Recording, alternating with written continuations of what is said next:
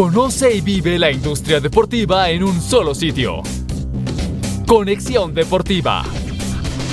Bienvenidos.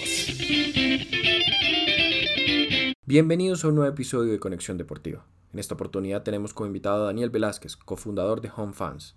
Hablamos con él acerca de los inicios de Home Fans, su evolución y el trabajo que viene realizando con los diferentes clubes como con los anfitriones en el mundo. No olvides visitarnos en nuestras cuentas de Instagram y Facebook, arroba con Deportivo Oficial. Daniel, ¿cómo va todo? ¿Cómo va todo en Londres? Hola, José David, muy bien, gracias.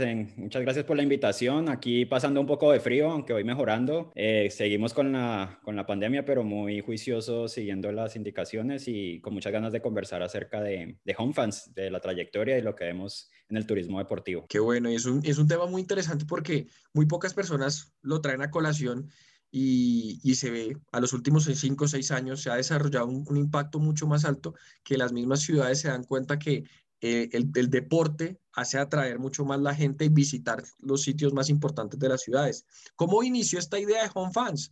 ¿A qué se debió tu, bajo tu misma experiencia? Pues es, como muchas cosas en la vida nace de unos temas personales o experiencias personales que uno tuvo, dijo, bueno, ¿cómo, cómo puedo resolver esto? Eh, como muchas cosas de, emprendimiento. Somos dos fundadores. Eh, mi, mi, compañero es, eh, cofundador es Luke, él es holandés, yo soy colombiano viviendo aquí en Inglaterra. Él, él tuvo la primera como idea. él es hincha del Manchester United, iba mucho a Manchester, primero con su padre cuando era niño, luego con amigos, que es muy común acá, que es un tema también a, a referenciar, y es que en Europa sobre todo el viajar un fin de semana a, no sé, a Estambul o u otro a Viena porque quiero conocer la ciudad, pero también era un partido, es bastante común debido a que es facilidad en el movimiento y, la cercanía, ¿no? ¿no? es tan lejano viajar, eh, digámoslo, dentro de Europa. Entonces, eh, ya era un experto del Manchester United, pero se seguía sintiendo un poco excluido, un poco como turista en el mal sentido de la, de la palabra, cada vez que iba. Básicamente tenía que organizar pues el hotel, el acceso a las boletas y de ahí en adelante era lo que él se imaginara para hacer o con su grupo. Hasta que un día, por cosas del destino y sobre todo por el tema del alojamiento, que no había camas en hoteles, se quedó con una familia eh, local y todo le cambió porque desde el desayuno ya estaban vestidos con la camiseta del United, tenían su bufanda, empezaban a hacer el ritual, digámoslo así, del, del partido. Luego se lo llevaron para el pub, que aquí en Inglaterra es muy común, que antes del partido te vas unas horas antes para el pub, no es ahí al lado del estadio, sino en un pub. Te juntas con otra gente y empiezas a hablar del partido, de las expectativas. Conoció a más gente y eso le cambió mucho como la, el panorama de lo que es realmente vivir un, partido. Además, le dijeron, no, pero ve acá, te recomiendo ir acá, etcétera, etcétera, para que vayas conociendo un poco más lo que hacen los hinchas antes y después del partido. Eh, luego nos conocimos con Luke, yo vivía en Manchester, él me contó un poco de, de su idea y yo lo viví también siguiendo a Colombia en el Mundial de Brasil. Yo fui con mi padre Estuvimos siguiendo al, equipo hasta cuartos de final, o sea, nos fuimos por todas las ciudades. Y si bien el Mundial para mí sigue siendo la mejor experiencia deportiva en la que yo he estado, le sumó como una capa más a, a, ese muy buen recuerdo que tuvo con mi padre, que quizás es la mejor experiencia que hemos tenido, lo diría en inglés, de bonding en nuestra vida por un mes.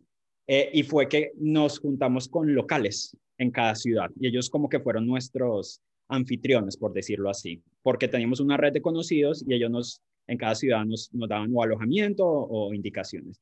Y eso nos cambió totalmente también ese, panorama. Entonces, para no alargar más la historia, cuando nos conocimos y nos juntamos dijimos, oye, el tema de, de, ser agencia de viajes eh, no tiene ninguna ciencia, digámoslo así, tú puedes conseguir las boletas, mirar el tema de alojamiento, pero si hay un componente que no se ha explotado en el buen sentido de la palabra y es la experiencia. Y ahí el centro eran los anfitriones.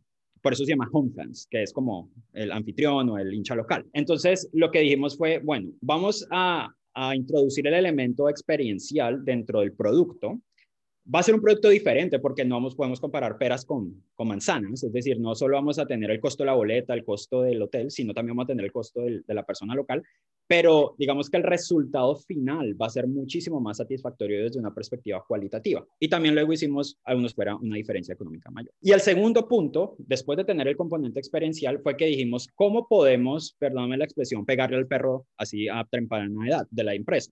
Y es, vamos a definir qué es lo que un verdadero hincha del fútbol quisiera hacer. Y eso es cuando llegamos al, al, componente de lo que en inglés se llama el bucket list, que es como esa lista de esos destinos o, o partidos en los que yo quisiera asistir antes de morir, etcétera, etcétera. Entonces lo que hicimos fue, vamos a introducir el componente experiencial con el hincha local como el eje central, más las actividades que se desarrollen con ellos, y vamos solo a enfocarnos al principio en esos grandes partidos. Entonces, nuestro primer gran partido fue el Old Firm, el Celtic contra Rangers. Y de ahí en adelante empezamos a, a, replicar el modelo en diferentes, hasta que llegamos a un punto en que ya básicamente cubríamos todos los grandes destinos futboleros en el mundo. Y, y eso nos permitió crear una comunidad, para ya cerrar la idea. Eh, eso nos permitió que, que no solo fuera alguien que buscara una boleta, porque los hay y hay negocio para eso, sino que es alguien que esté buscando como una, como pertenecer a esa comunidad, como poder compartir eso que están viviendo con su grupo, pero también con un grupo mayor de gente que no necesariamente son hinchas del mismo equipo, etcétera, pero todos están, digamos que ahí por amor al fútbol y por ese, ese es como esa curiosidad de explorar y conocer nuevos destinos. Muy interesante y, pues uno la evolución que va viendo de, de, de, la idea va creciendo cada vez más y arrancar con un clásico que es tradicional y pues a la vez conflictivo porque se ha visto a lo largo del tiempo que el Celtic Rangers es un poco complicado para poder tratar de entrar y tener la, la facilidad tanto el uno como el otro. Pero cuéntame cómo, cómo fue ese proceso actual, porque ya saltamos de que, listo, iniciaron todo el proceso, ya tienen una comunidad grande de tanto de gente que quiere hacer los procesos con ustedes, pero también los, los anfitriones, como llamémoslo así. Pero actualmente, ¿cómo es el proceso? Porque cambió mucho el concepto de que ya no se puede salir por la pandemia, la gente pues vive con miedo, todavía las vacunas todavía no están, pues están en el proceso de, de, de aplicación y demás. ¿Cómo ha sido esto? Pues mira, a ver, no, no, voy a mentir que la pandemia obviamente afectó el modelo de negocio porque se centra en dos cosas. Uno, viajes y dos, eventos deportivos a gran escala. Entonces, obviamente, dentro de la lista de lo que se va a, lo que va a, digamos, a resurgir de nuevo después de, la pandemia, ojalá sea pronto, pues está como en los últimos peldaños, ¿no? Pero, pero ahí hubo varios eh, cambios de frente interesantes desde el modelo de negocio. Uno, es que nosotros dijimos, y ya lo veníamos considerando en nuestra última ronda de inversión, de hecho fue nuestro pitch, como decirlo así, frente a los inversionistas, y es que ya no dábamos abasto con la, em, con la oferta que había en términos de los mejores partidos en el mundo. Ya tenemos que buscar un modelo que pudiera escalar en el que cualquier partido, no importara cuál, hubiera eh, esa oferta para esa demanda, porque la demanda la lográbamos, era más el tema de la oferta, sabes que es difícil conseguir 30 eh, boletos que conseguimos para el Old Firm, pues conseguir 100 es imposible y trabajamos directamente con el club, o sea, es casi imposible, porque incluso gente local de Glasgow nos decía, ¿cómo hacen? O sea, ¿cómo hacen? Yo no podía, yo soy abonado, soy socio. Entonces, eh, eso derivó en que dijimos, no, no Home Fans solo tiene que ser el que se encargue de la A a la Z en todo el proceso, sino que podemos democratizar, que es una palabra ahorita muy, muy de moda, el, el acceso a no solo eh, esos partidos, sino a la oferta. Es decir, que ese anfitrión que nosotros antes encontrábamos quizás por ciudad, ahora cualquiera que cumpla con unos requisitos mínimos pueda abonarse al, al marketplace. Piénsalo como un Airbnb de experiencias deportivas. Es decir, que o sea, David o Daniel, si viven en tal ciudad y son hinchas de tal equipo, pueden decir, oiga, yo creo que yo puedo hacer esto, puedo recibir hinchas cuando se pueda, obviamente. Tengo mi cuento, digamos, de mi itinerario, mis actividades, e incluso puedo acceder a boletas. No necesariamente todos acceden, en algunos casos Home Fans también las, las puede proveer. Entonces, derivamos un poco a, a expandir esa oferta y eso es lo que hemos venido haciendo en la pandemia y ha sido bastante satisfactorio, ¿sí? Porque obviamente no se puede viajar. Entonces ya contamos con 300 anfitriones a nivel mundial en más de cuatro continentes. hay gente en Seúl, hay gente en Seattle, Ciudad de México, te estoy hablando así como medio en los rincones del mundo. Colombia hay, Brasil, Ecuador, Argentina, Perú, Uruguay, eh, toda Europa desde Portugal hasta Rusia, Israel, en norte de África, Suráfrica. Entonces ya hay un, un componente muy interesante en el que los anfitriones han sido los que proponen qué actividades se pueden hacer. Obviamente muchas no se pueden ejecutar ahora, pero ha habido una innovación muy interesante en el sentido de que no todo es en torno al partido. Ya hemos tenido experiencias físicas con todos los protocolos de bioseguridad, por ejemplo, en Argentina, en torno a tours culturales. ¿sí? Entonces, te fueron a visitar los murales de, de Maradona alrededor de la boca y también los murales de Bodeo en San Lorenzo. Y se fue un grupo y con todas las medidas, distanciamiento, etcétera. Pero quizás, y eso lo hemos replicado y hay muchas actividades así muy interesantes, además de que empezamos a incluir otros deportes, pero eso ya es otra discusión para otro podcast quizás. Pero la, la, la innovación, digamos que más reciente y que ha sido bastante interesante en esta era digital, que hemos visto que el deporte se ha digitalizado, que hay una transformación digital, es que creamos tours virtuales. Entonces, esas actividades siempre mantienen la esencia de que siempre tiene que haber como un anfitrión. Puede ser el club o puede ser un hincha local, que haya obviamente un, itinerario en el sentido de que si voy a hacer esto que te comenté de Maradona, que de hecho va a ser este fin de semana, vamos a tener un tour virtual por las calles de La Boca con una hincha de boca y un historiador y, el, uno de los artistas que creó el mural más grande que ahora acaban de, de lanzar de Maradona. Entonces, es contar eso, es contar como la visión de qué es esto, dónde estamos, por qué se hizo esto, el impacto de Diego Maradona en el club, eh, y, qué significa ser hincha de boca. Entonces, eso no es ir a un partido, pero tiene que ver con el fútbol. Entonces, ya lo hemos hecho con varios clubes, eh, nos hemos enfocado más que todo en Sudamérica, pero ya empezamos en Europa. Y ha sido muy interesante porque uno no es algo pregrabado, es algo en vivo. Entonces, ya con las, con las plataformas tecnológicas lo hacemos como lo estamos haciendo ahora tú y yo, en streaming.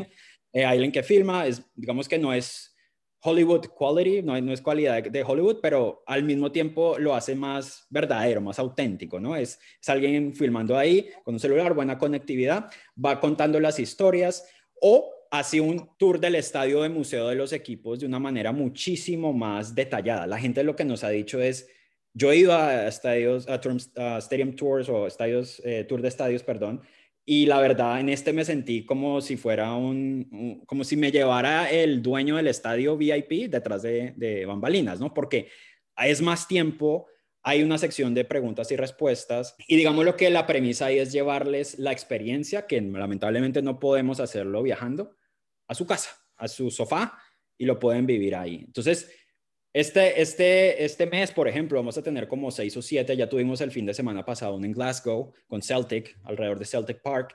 Y, lo que vamos a hacer es continuar aumentando esa oferta de, de, tours virtuales que es entretenimiento. Al fin, lo que, lo que siente, sentimos, porque en Europa sobre todo la gente está confinada. Yo aquí no puedo salir, ni siquiera, o sea, puedo ir al supermercado y ya.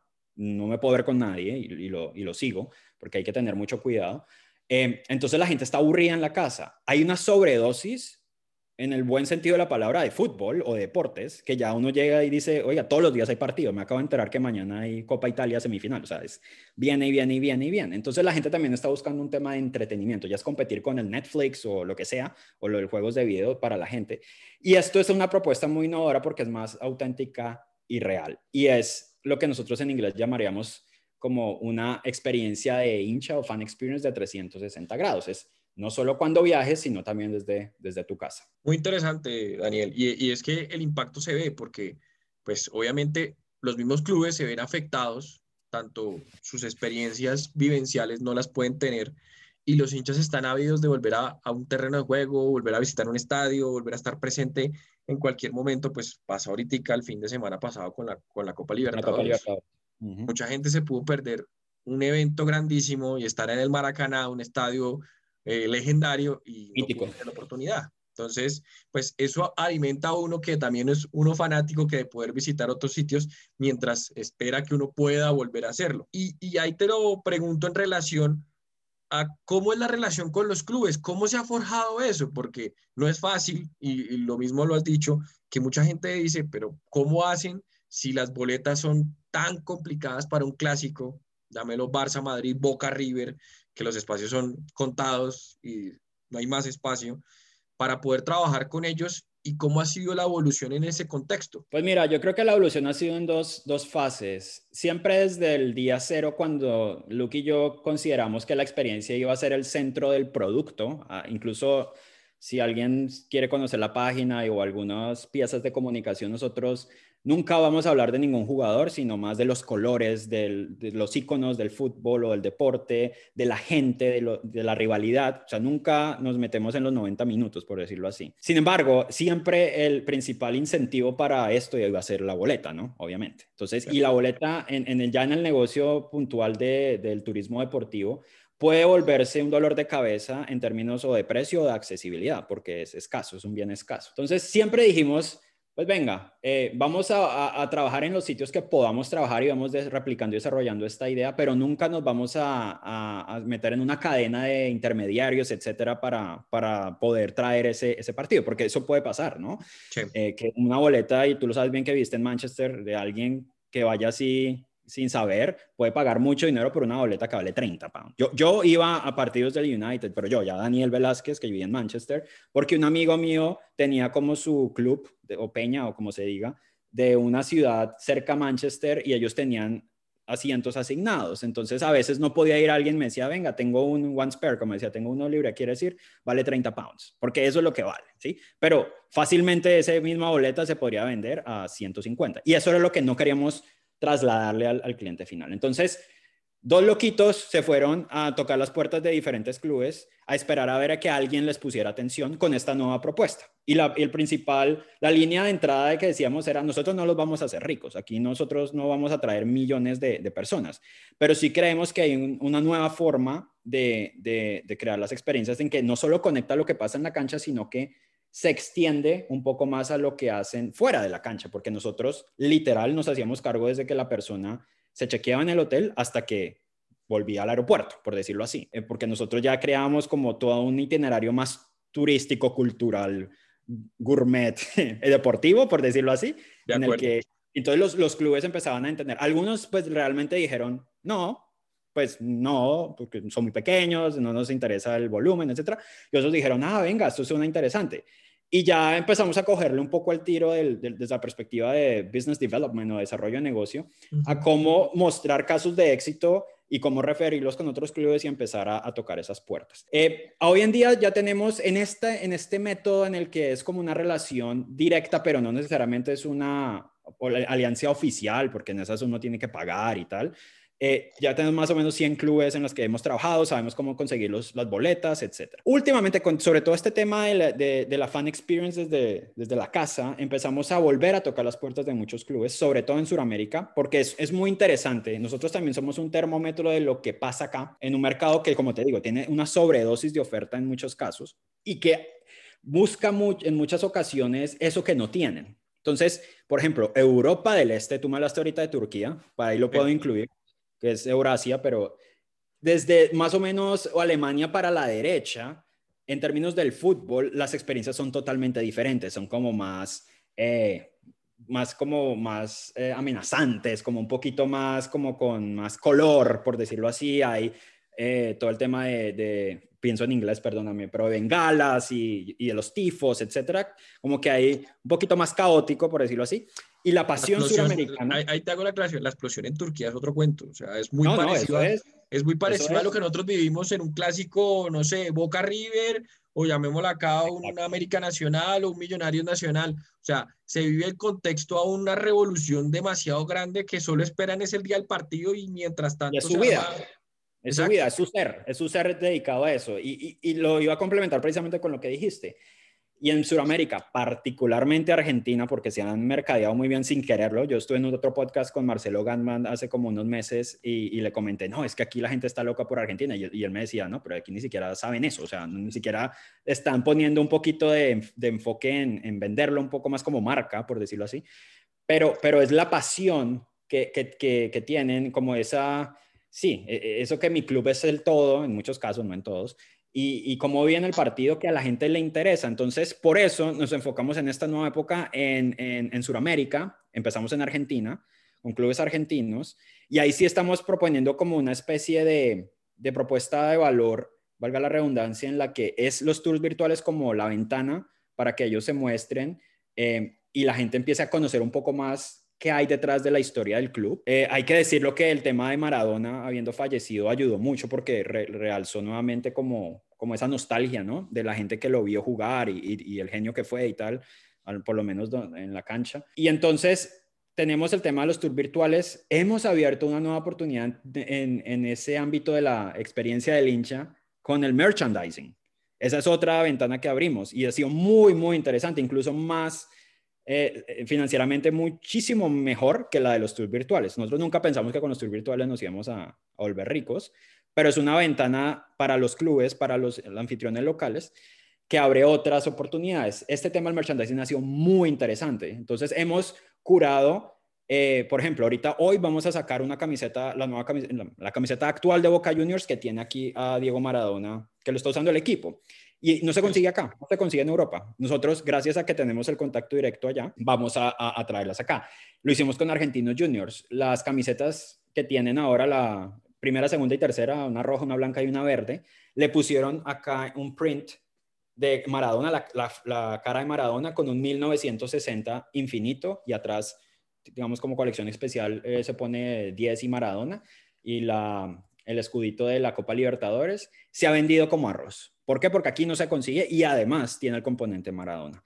Desarrollamos una línea con Pelé y Santos, que es con la marca que vistió a Brasil en los mundiales del 58, 62, 66, 70, que se llama Atleta, vistió a, a Santos y a muchos clubes brasileños, vistió al New York Cosmos, o sea, decir que durante toda la vida de Pelé, él solo se, se fundió la camiseta de una marca que se llama Atleta, marca que todavía sigue viva en Brasil. Entonces trajimos eso y dijimos, oiga, venga, esto es interesante, la historia de Pelé. Va a haber un documental en Netflix sobre Pelé en febrero.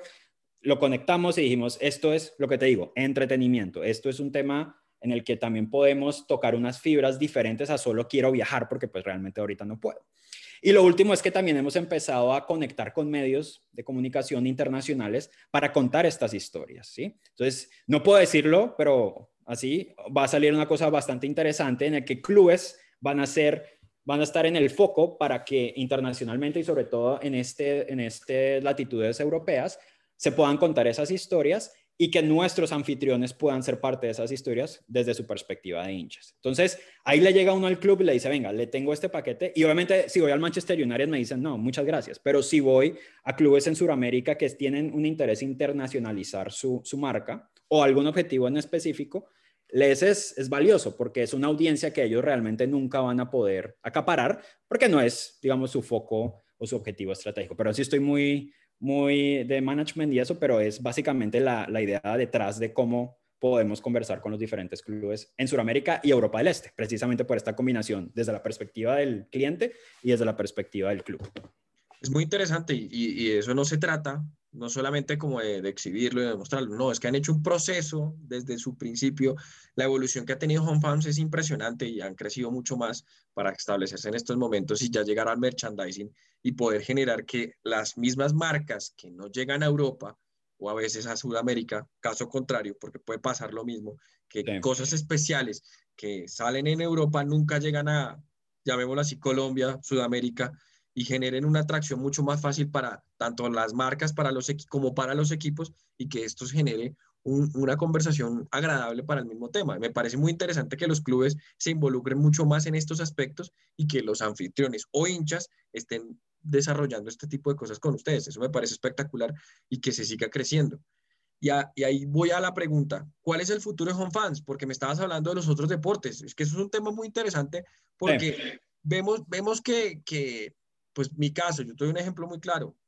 Yo me encanta el fútbol eso, pero también quiero ver una carrera de Fórmula 1 o estar en un partido de NBA o, no sé, una competencia internacional, los Olímpicos, llamémoslo así, pues este año no se va a poder en, Tokio, pero también el contexto que hace genere que uno pueda utilizar otros deportes para esto. Totalmente de acuerdo. Y, y un poco la visión que tenemos es, siempre fue no es, no es, un, no es un tema del, del, concepto, de la idea, del producto, porque el producto está probado que funciona, sino era más de cómo podemos escalar.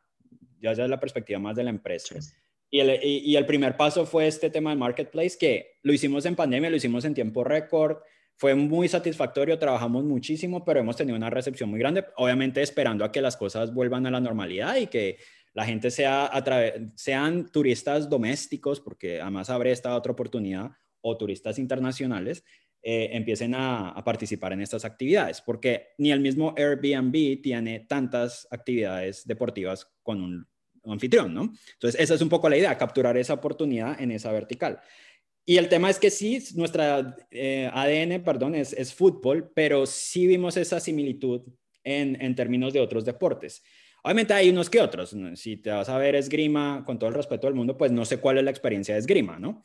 Pero, pero, pero si tú piensas en los deportes como más populares, como dijiste, los deportes, los motorsports o Fórmula 1, etcétera, o los americanos como básquetbol, eh, NFL y béisbol, eh, hockey, o incluso tenis, cricket, rugby, porque aquí son muy, muy, muy fuertes, siempre hay un componente experiencial, uno, que es interesante desarrollar, que en el que siempre alguien local o hincha de ese deporte puede aportar, porque es que lo que entendimos es Daniel vivía en Manchester, yo vivía antes en Manchester, pero claramente mi amigo Simon, que era el que me llevaba al, partido de United o me invitaba cada rato, pues él sabe más que yo del Manchester United, porque yo no soy hincha, y de, un poco cómo se vive el partido, porque le ha ido desde pequeño, ¿no? Entonces, eso, eso da una mirada totalmente refrescante y auténtica al tema. Y segundo, como lo dije al, al comienzo, también hay un bucket list de deportes. Yo particularmente, yo creo que voy más a, o iba, que esa es otra de las malas cosas que la pandemia trajo, a conciertos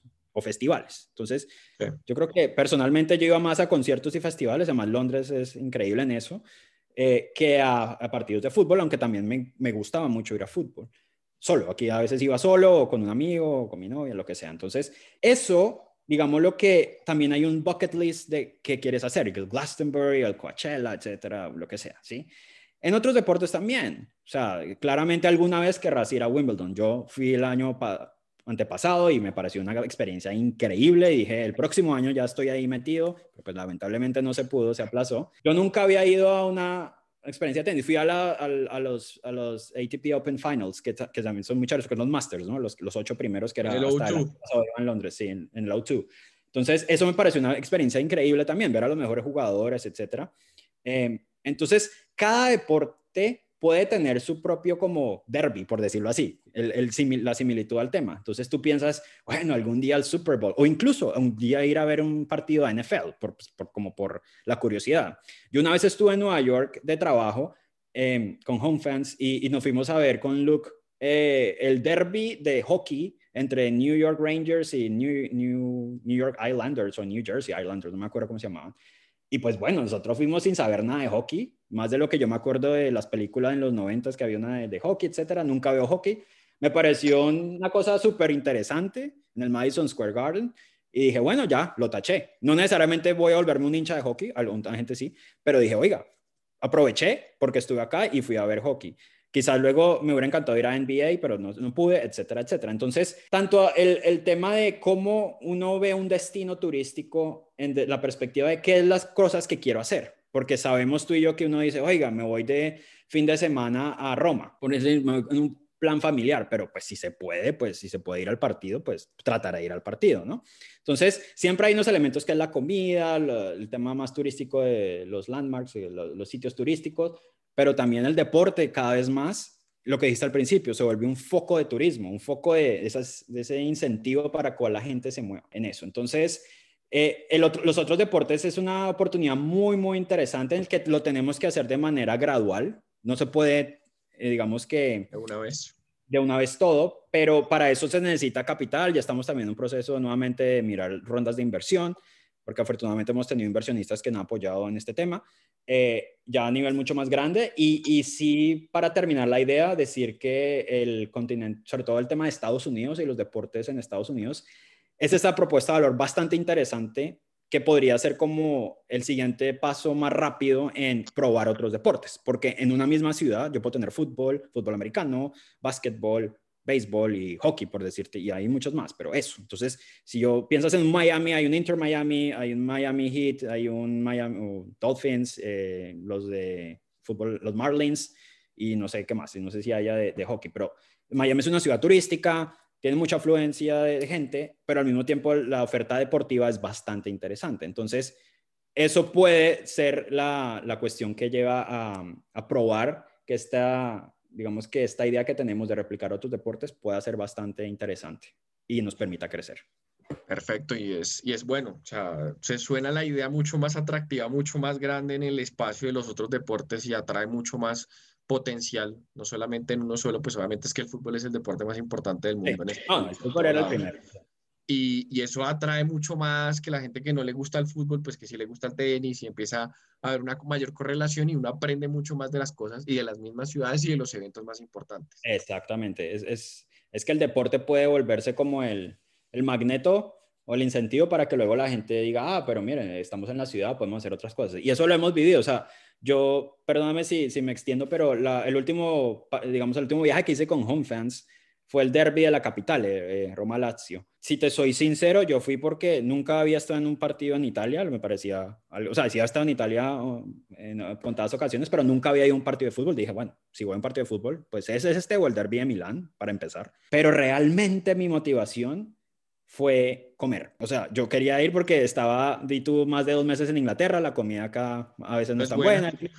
Y en, Italia, en Italia se come como los dioses y dije, bueno, yo, yo quiero ir, obviamente no voy a trabajar, solo voy como si fuera otro... Es más, yo me acuerdo que fui un día a la Pop Night porque yo llegué después y luego me presenté como si fuera otro viajero y tal, y luego como a la mitad del cosa llegaron los, los, anfitriones dijeron, ah, pero miren, conozcan, yo no, no, conozcan a Daniel, es el fundador, y todos, ah, ¿qué más? Y ahí sí empezaron a hablarme más y tal, pero pues yo fui así como, no estoy trabajando, y era básicamente porque quería tener esa combinación, o sea, quería comer y quería ir a un partido de fútbol. Entonces, se pueden adicionar diferentes elementos y eso es lo que lo hacía tan, tan interesante en, en, términos del tipo de gente que, nos, que participaba en las diferentes experiencias. O sea, al principio eran obviamente los que querían eh, fútbol y pop y cerveza, etcétera, pero luego la cosa empezó como a, diversificarse y hay ya diferentes eh, segmentos en los que no solo el fútbol per se del típico, no sé, hincha hardcore, por decirlo así, sino que hay también un tema de, sí, yo quiero conocer, quiero vivir el partido, pero puedo estar con mi hijo, puedo estar con mi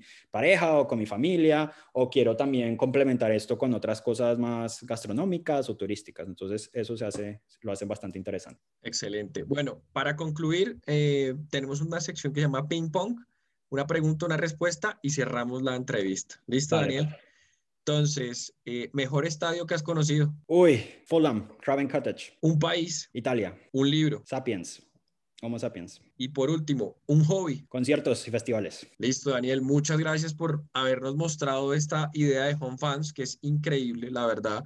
Pues uno se motiva mucho más para poder hacer y estar interactuar con ustedes en el proceso ya como, no como entrevistado ni nada y, y entrevistador, sino estar dentro del proceso como para los tours y los merchandising y esperamos volver a tenerte una vez más en Conexión Deportiva, que es lo que queremos generar, un espacio de conexión para que la gente se sienta involucrada con la industria deportiva y aprenda mucho más y se y visite la página como tal. Entonces te agradecemos mucho y esperamos tenerte nuevamente en otra oportunidad.